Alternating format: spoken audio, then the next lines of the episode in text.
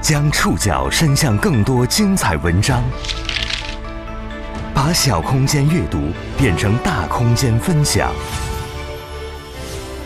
宋宇选读，讲述现实世界里的真实故事，把小空间阅读变成大空间分享。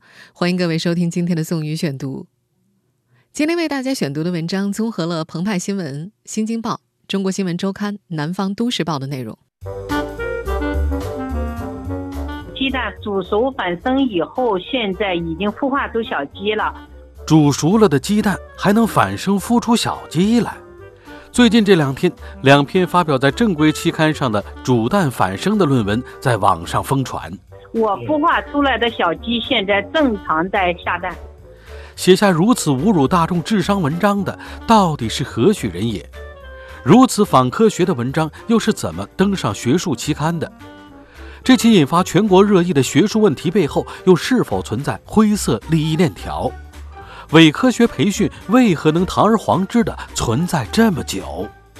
宋宇选读，今天和您一起了解熟蛋反生孵小鸡揭开的荒唐利益链。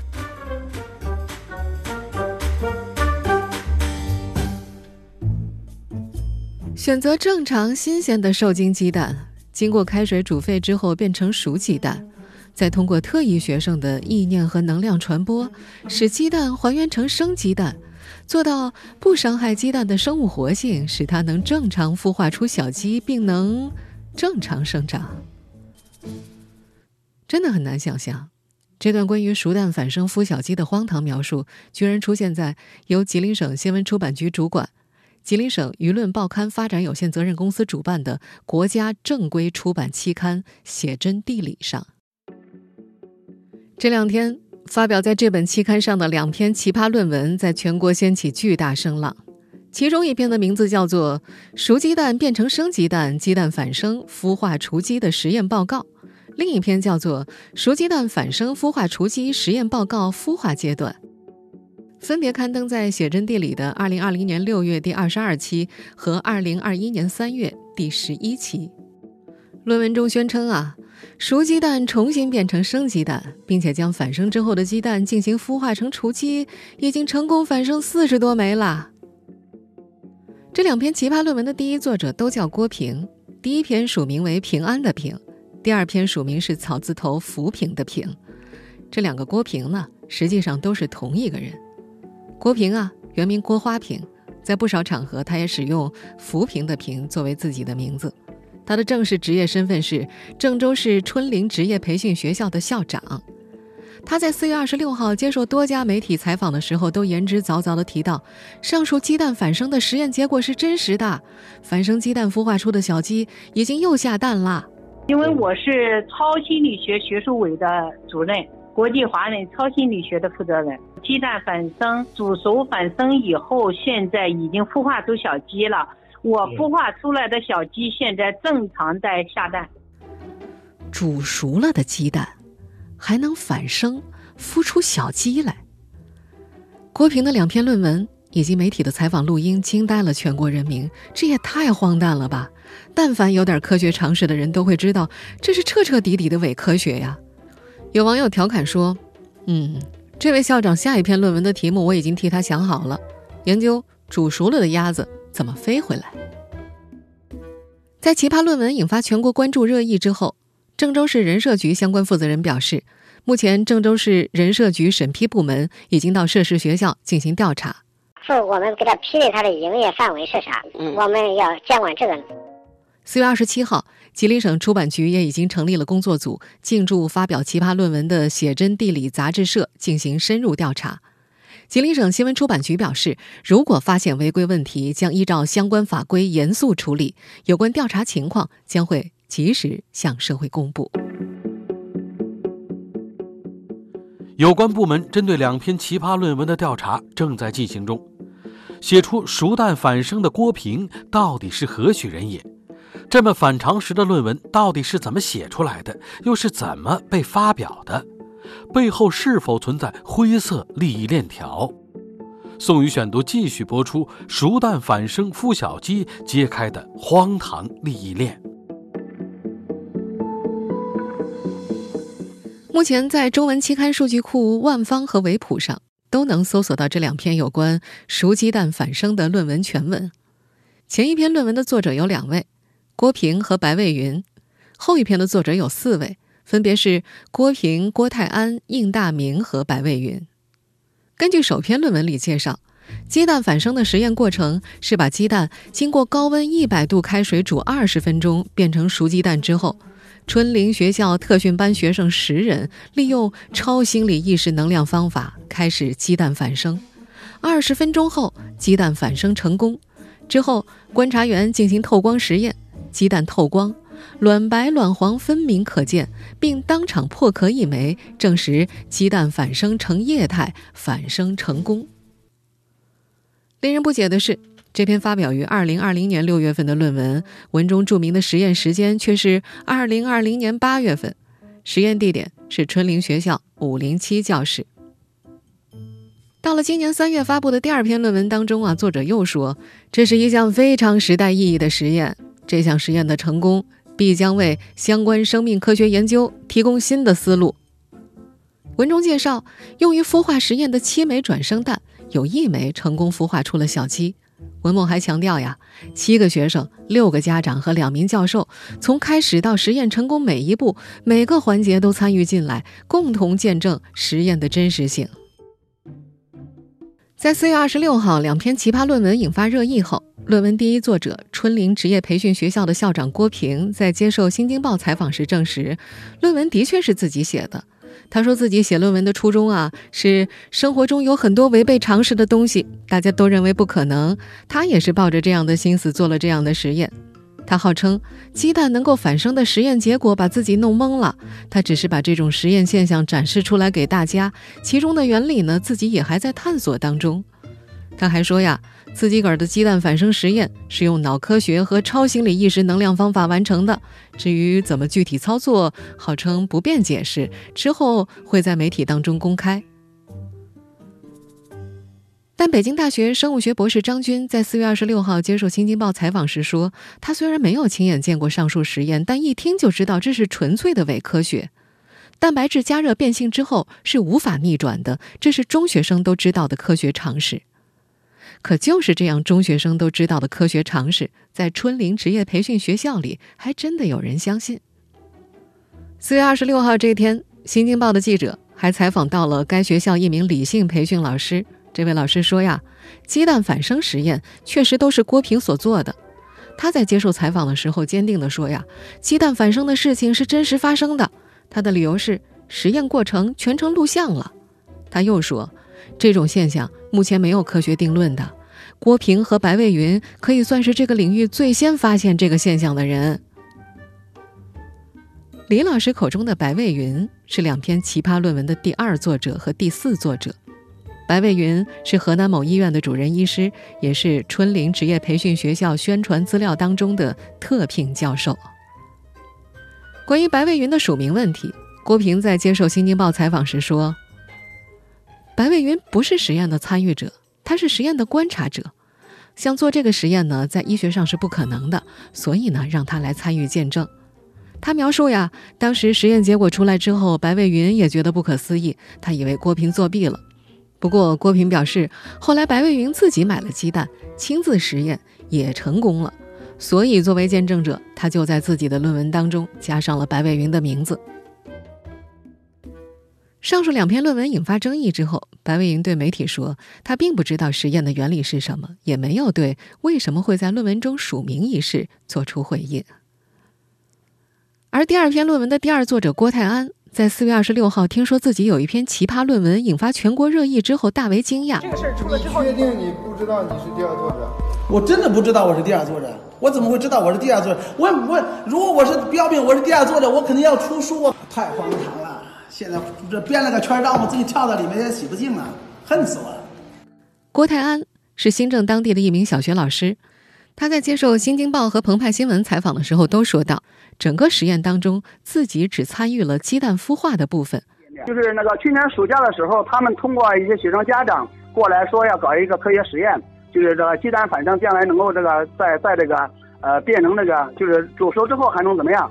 然后呢，他们就从郑州那边过来。然后然后来到新郑，通过一些家长，然后认识我，我对科学比较比较支持。后来就这样，他们来这样说，我说那不可能嘛，我说我就奔着那种很好奇的事情，我我想我说那这样吧，你们要想想实验就实验试试，看到底怎么样。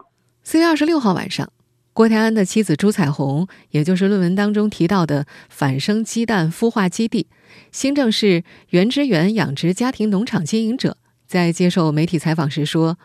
郭平的确是从他们养殖场取走了生鸡蛋，所谓反生蛋呢，也是郭平送回来的，不确定送回来的蛋到底是生的是熟的，他们没有做检查。当时鸡蛋是从你这拿走了吗？啊，拿走了十几个吧。他说他要做实验，他送来了有五个吧，我就给他拿到老母鸡肚子底下。拿走的时候没做记号，嗯，他拿回来的时候呢，让写写字儿。确定不确定？他拿回来鸡蛋是你们的鸡蛋？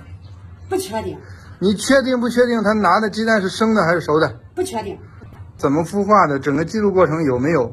那倒没有。郭台安记得这件事儿发生在二零二零年的暑假，虽然他参与了孵小鸡的过程，但是他说自己并不相信这个实验结果。我不相信呢，当时在场人很多嘛，很多的人过来看过来看看笑话，都说不可能。他当时说：“你不要手机吧，你往以往咱们那拿拿有线有线电话是吧？啊，嗯，那现在都没线没电没没线，这不这样一打，来不就接着了吗？他科学发明的东西只有想不到，没有做不到的。我跟你说，科学东西确实是有很多未知未知的领域。”网上有视频显示，二零二零年郭台安还在春林职业培训学校的一次课堂现场讲述过孵化过程。他承认那段课是他讲的。我承认这个过程是我讲的啊。到小鸡出壳之后呢，后来他们那个。呃，就是过了一段时间，那他们又说去那个就就安排时间去这个开会。我说我其他时间没有空，我要上班。假期期间可能可能会有时间。后来就是这个那个时间，他邀请我去去参加这个会议，然后就说那个把孵化的过程讲一下。我说孵化过程很简单，就母鸡抱母鸡抱鸡，这不很简单嘛？就把这个事情给说了。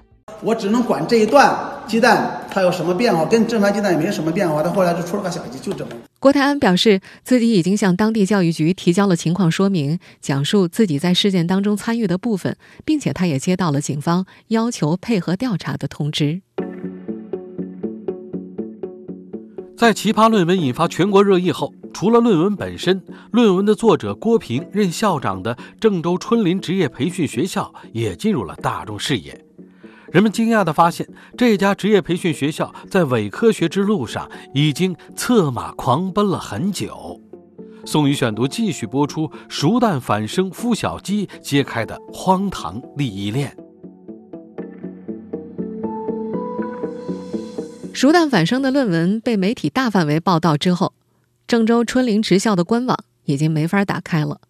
不过，此前澎湃新闻曾经报道。该校官网信息曾显示，该校于2009年经过郑州市人力资源和社会保障局批准成立，主要从事国家职业资格认证培训等项目。其官网上还展示了多次培训活动，主题有什么“孩子大脑无限潜能，培养孩子创造力，全脑开发”，您的孩子也可以成为电脑天才。从活动图片来看啊，活动的参与者大多是小学到中学的学生。此外，这家网站还介绍，他们设有超感知、全能全脑、原子能量波动速读、快速作文写作等课程，并展开了诸如冥想之力重塑大脑的内容。官网上还描述，他们学校的校长郭平有郑州大学二十多年的教学管理经验，最早引进并传递大脑成像开发项目，并致力于青少年前智能开发工作。打造中原最强大脑开发培训基地。此外，据说呀，郭平还编写过什么物体穿屏越壁的实验与思考、煮熟绿豆反生发芽的实验与思考等文章。感觉这郭平像是小说里写的茅山道士，业务范围还挺广泛的。从这些网站内容上不难发现，郭平的春林职校已经专注伪科学很多年了。一位2014年曾在春林职校任教的前员工刘丽，在这两天接受澎湃新闻采访的时候说：“2014 年他在任职的时候，感觉学校还挺正常的，主要是做家庭教育指导师的培训，没听说郭平对特异功能感兴趣。那会儿感觉他待人不错，做事也挺利索的。”刘丽记得那会儿学校的员工不多，每期培训班也就十到二十个人。后来因为工资和个人发展等原因离职之后，刘丽就没和郭平联系过。再后来，他就听说呀，郭平在搞什么蒙眼变色，也见过郭平发过相关朋友圈。刘丽知道这些都是骗局，因为很多新闻都揭穿过。澎湃新闻的调查显示，最迟在二零一六年五月份左右，春林职校开始开设前智能开发课程。就在那个月呀，学校的公众号“春林教育”发文说：“最强大脑强势登陆，该校将开展学能训练班，要求孩子年龄在五到十五岁之间。他们号称啊，可以通过右脑前智能训练打开孩子大脑的潜能宝库。”到了二零一六年六月二十八号，春林教育又发文介绍，春林职校右脑潜能开发课在郑州大学举办。此后，所谓的右脑、全脑前智能开发就越来越多出现在春林教育的文章里。该校还晒出了学员演示蒙眼翻书写作业、蒙眼变色归类铅笔的视频。到二零一七年，又衍生出了什么超感知潜能全脑、原子能量波动速读、大脑成像开发等课程。在春林职校的宣传片中，有讲师说。通过所谓的波动速读，学员们快速翻书的时候，只要心里想这本书，就能把书里的内容转变成 3D 电影。所以他翻书的时候是用大脑看，不是用肉眼看。视频所配的画面是学员们用一两秒翻完一本书。我相信经常听新闻的朋友一定发现了，关于什么蒙眼识字啊、能量波动速读的骗局，这两年已经不知道被媒体曝光过多少次了。我们就是说被骗了。我想退费，我的孩子来了一共有八次，一个小时二百六，嗯，他这样算。我们现在听到的这段录音是河南电视台二零二零年的报道，当时呢有一位韩女士就在春林职校缴纳了一万六千八百块，为孩子报名什么潜能开发班，可是她却发现啊，孩子什么蒙眼识字的特异功能就是通过眼罩下的缝隙实现的，就是偷看嘛，所以韩女士这才向当地媒体求助。从七月就一直说到现在了，每次这样子，最后说退钱，给我说退多少？他说退，就是说我交了一万六千八。嗯，他说退一半。在河南电视台的采访当中，韩女士透露说呀，她的朋友向她推荐这家机构的时候，曾表示自家孩子可以通过意念让熟鸡蛋变成生鸡蛋呢。已经被媒体多次曝光的所谓儿童前智能开发，成为了春林职校的主要业务。而在奇葩论文引发全国喧哗前，郭平在当地颇有声名。事发前，他拥有包括教育家、企业家、学者等十六个头衔，甚至还专注于特异功能的研究。宋宇选读继续播出：熟蛋反生孵小鸡揭开的荒唐利益链。从春林职校的微信公众号“春林教育”当中，我们能够窥见郭平是怎么从前智能开发一步步走到鸡蛋反生的。二零一八年的一篇文章称，当年五月三十号，春林职校邀请国际华人超心理学会中国华东分会常务副会长、国际生命科学潜能研究院院长、扬州职业技术学院物理学沈润生教授到校。为学员提升全脑潜能课程。次日，由春林职校主办、沈润生教授主持的第一届脑力智能提升教育研讨会在郑州大学成功举办。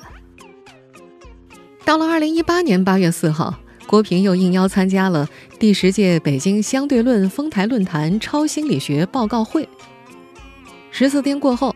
北京相对论研究联谊会河南联络站和国际华人超心理华中分会成立了，郭平担任站长和会长，北京相对论研究联谊会吴水清会长，国际华人超心理学会华东分会副会长兼秘书长，北京相对论研究联谊会江苏联络站站长应大明教授等到场祝贺。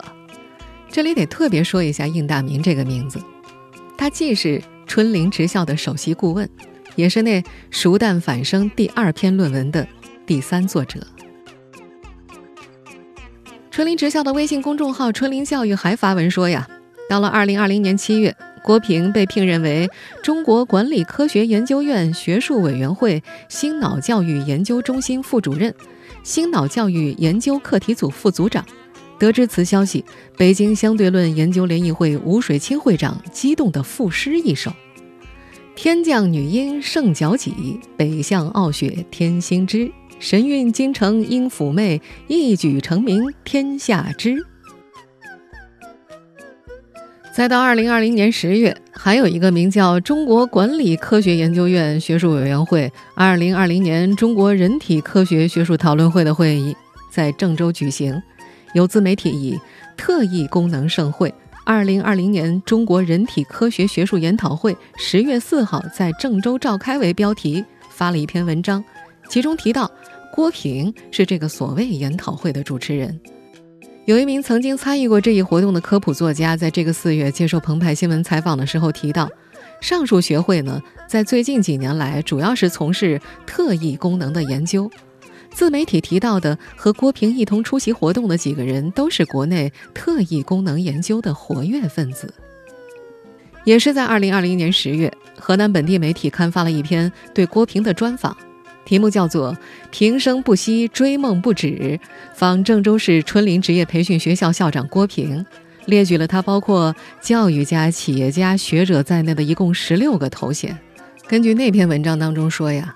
多年来，郭平先后获得明镜郑州大学委员会先进个人、郑州大学省直校友会先进个人、河南省民办教育先进个人、河南省首届民办教育优秀教师、河南省民办教育行业特色办学先进个人等荣誉称号。专注特异功能研究的郭平似乎名利双收了，而在熟蛋反生的论文被曝光之前，春林职校还有更大的抱负呢。根据学校公众号“春林教育”发表的文章，二零二一年二月，春林职校全脑潜能师资培训及实验基地正式开始招募。三月底，首届师训班圆满结束。他们计划培养更多人进入二十一世纪最有发展前景的教育行业。根据此前郭平在接受澎湃新闻采访时表示，这培训班呢，对于外地学员，他们一般都收十万，河南的便宜些，收六万。四月二十六号，两篇鸡蛋反生论文引发争议之后，郑州市人社市监部门已经就春林职校涉嫌超范围经营、虚假宣传介入调查。而就在这一天，号称会在培训课程当中主讲水遁、火遁等课程的郭平，迅速消失在媒体视线里。更具有戏剧性的是，春林职校的公众号“春林教育”被更多媒体注意到之后，四月二十六号晚上。这个经常发奇葩文章的公众号删除了很多此前发布的文章。郑州市消费者协会办公室的工作人员在当天表示，涉事培训学校的课程涉嫌欺诈消费者，消费者可以向消协、公安等部门投诉举报。除了论文本身，涉事学校、涉事期刊《写真地理》也被推到风口浪尖。一家正规的专业学术理论期刊为什么会刊登如此荒唐的文章？审核机制何在？背后又存在怎样的利益链条？宋宇选读继续播出：熟蛋反生孵小鸡揭开的荒唐利益链。根据涉事期刊的网站介绍，《写真地理》杂志是经国家广播电视总局批准。由吉林省新闻广电局主管、吉林省榆林报刊发展有限责任公司主办的国家新兴地理综合类专业学术理论期刊，内容方面涵盖人文、地理、经济、科技、教育等多个领域。在投稿要求当中，有数据准确、体现科学性等表述。检索发现，有多个网页和公众号都发布了这家期刊的征稿启事。在其中一则启事当中介绍，本刊无影响因子。查重率万方百分之四十以内，审稿难度一般。另一则则表示，可以在职称评定、晋升业绩考核及岗位竞聘中起到科研认定作用。这两天，中国新闻周刊的记者联系到了自称该刊的一家代理商，接线的一名工作人员自称为编辑。他介绍，《写真地理》是份周刊，每版两千五百字，字写价格七百块一版。可以安排代写，需要一到三个工作日，价格是八百五十块一版。现在投稿的话，可以安排在八月份刊发。上述所谓编辑还说呀，代写是保证录用发表的。他还说，论文经过接收之后，会先由代理商进行第一轮审核，此后再送给期刊二审。基本上，代理商的一审过了，就可以录用了。只要文章不涉及敏感内容，当天审查，当天录用。根据这名代理介绍，在同等期刊当中，写真地理的标价是相对便宜的。他分析说呀，当事人应该是动用了一些渠道，有钱就行吧，反正也不是什么好杂志。四月二十六号，写真地理杂志社一名工作人员在接受澎湃新闻采访时提到，涉事文章的作者是投稿来的，目前他们论文投稿只接受和地理相关的文章，版面费八百块。对于稿件内容是否要接受审核，这名工作人员说，他们会交由专业人员审核。上述熟鸡蛋变成生鸡蛋的两篇论文也是经过审核之后才发的。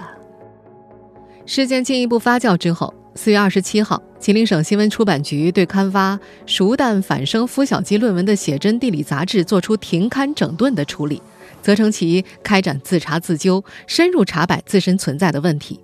目前，该局已经成立专项工作组，进驻写真地理杂志出版单位，对其主要负责人、相关责任人进行约谈核查，并调阅样刊和相关材料，核实有关情况。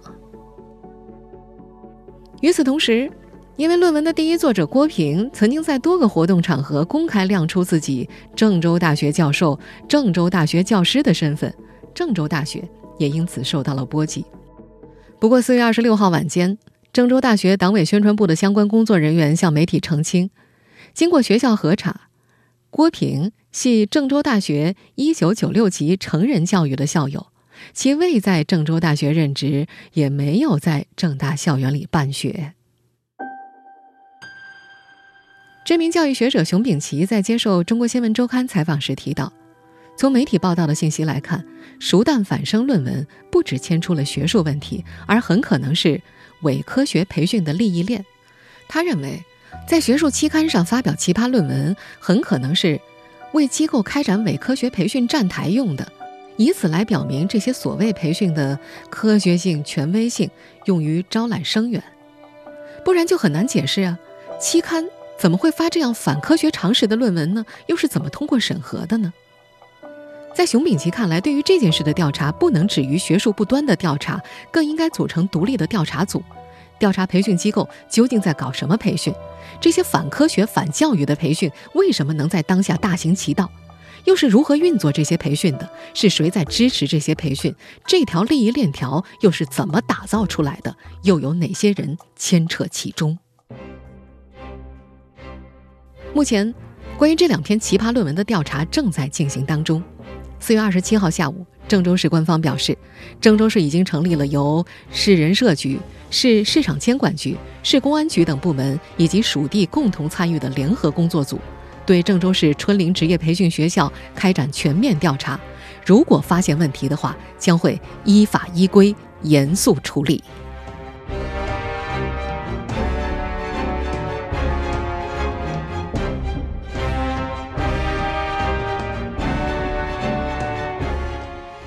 我是宋宇，感谢各位的收听。本期节目综合了澎湃新闻、新京报、中国新闻周刊、南方都市报的内容。收听节目复播，您可以关注本节目的同名微信公众号“宋宇选读”。临近五一活动特别多，二十八号到三十号我又被抽调参加活动，呃，所以我们的广播节目呢要拜托江峰老师来代班两期。三十号的节目我会自己赶回来做，我们的网络更新呢依然会暂停两期。